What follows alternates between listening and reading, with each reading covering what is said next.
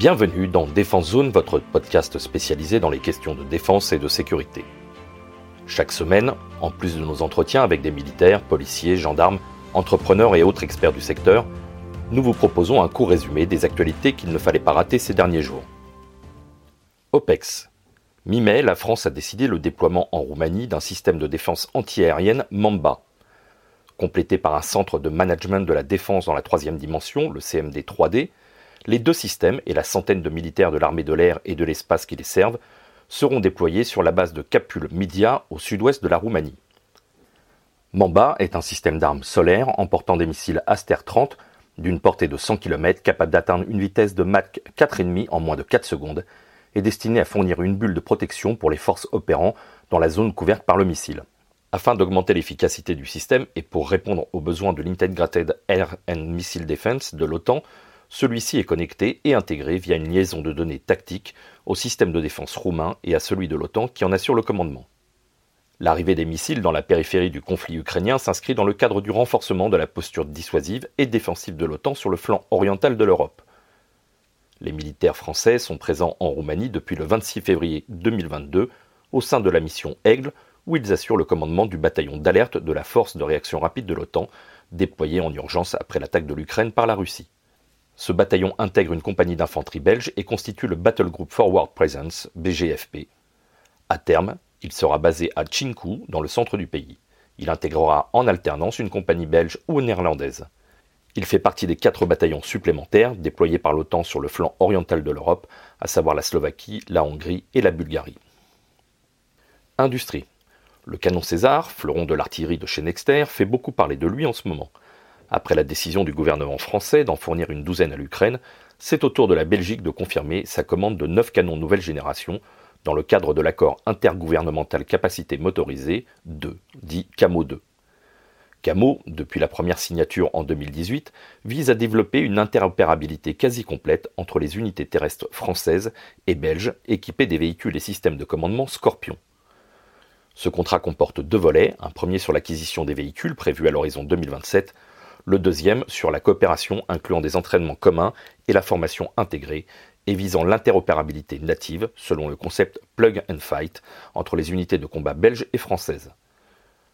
Les systèmes César NG, info-valorisés, permettent de compléter la chaîne d'artillerie belge, dont les premiers éléments, Griffon, véhicule d'observation d'artillerie, et Griffon, engin poste de commandement, ont été commandés au titre de la première capacité Camo 1. Ces pièces d'artillerie sol-sol de 155 mm apportent une capacité d'artillerie lourde de précision à longue portée, avec une haute mobilité tactique et stratégique selon le ministère de la Défense.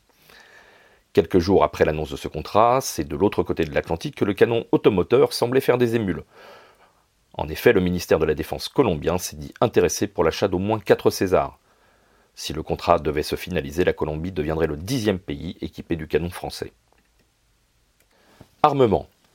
La générosité de la République tchèque envers l'Ukraine devrait s'avérer payante. En effet, le pays souhaitait depuis plusieurs années renouveler son parc de chars vieillissants, mais faute de budget, il avait dû mettre une partie de son parc blindé en stand-by. Le conflit ukrainien a finalement changé la donne puisque Prague a cédé plusieurs T-72 à Kiev.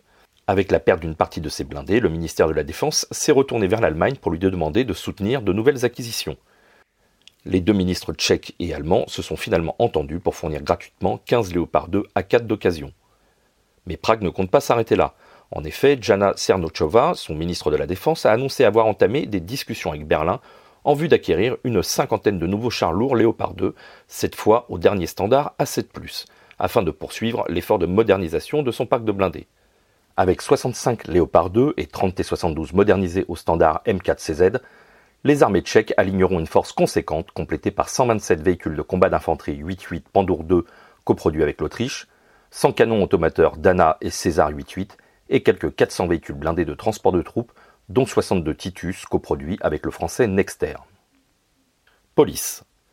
Loin des séries policières à succès, la France s'est dotée officiellement d'un pôle judiciaire spécialement dédié aux crimes en série et aux affaires non élucidées.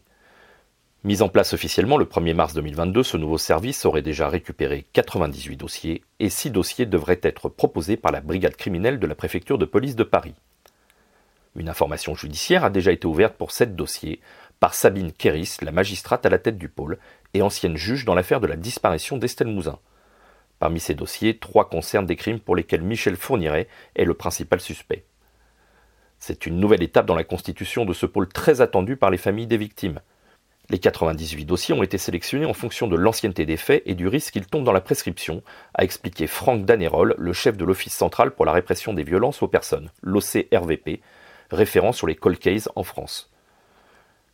La sérialité avérée ou fortement suspectée des faits, certains modes opératoires particulièrement violents ou encore la victimologie de certaines victimes, comme les enfants, ont fait l'objet d'une attention particulière pour effectuer cette sélection, a conclu le chef de l'OCRVP. La création de ce pôle était réclamée depuis de nombreuses années, notamment par des associations de familles de victimes et des avocats spécialisés dans les affaires de cold case. Une nouvelle aile du tribunal de Nanterre sera d'ailleurs livrée dès septembre et entièrement dédiée à ce service, notamment pour le stockage des dossiers parfois très volumineux. Gendarmerie nationale. Pour une fois, il fait bon d'être arrêté par les gendarmes. En effet, il y a quelques semaines, les gendarmes de l'escadron départemental de sécurité routière, le DSR de l'Ardèche, ont décidé de récompenser les motards pour bonne conduite. Le 19 avril dernier, les militaires ont lancé cette opération en partenariat avec la marque Elite, un fabricant de gilets airbag pour les motards.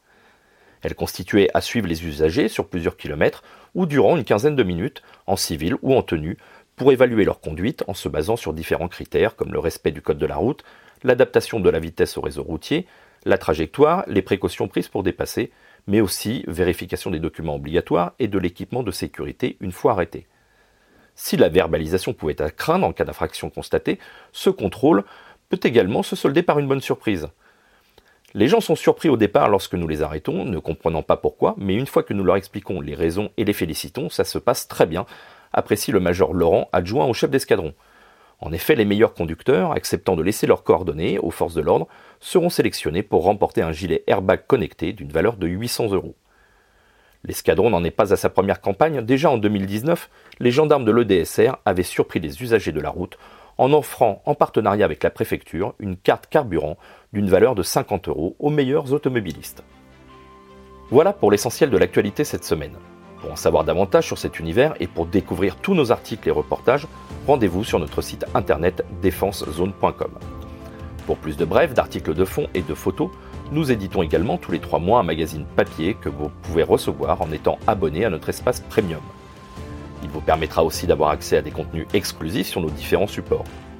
Vous trouverez tous les liens nécessaires dans la description de cet épisode. En attendant, nous vous souhaitons une bonne journée et nous vous donnons rendez-vous la semaine prochaine pour un nouveau résumé de l'actualité des forces de défense et de sécurité.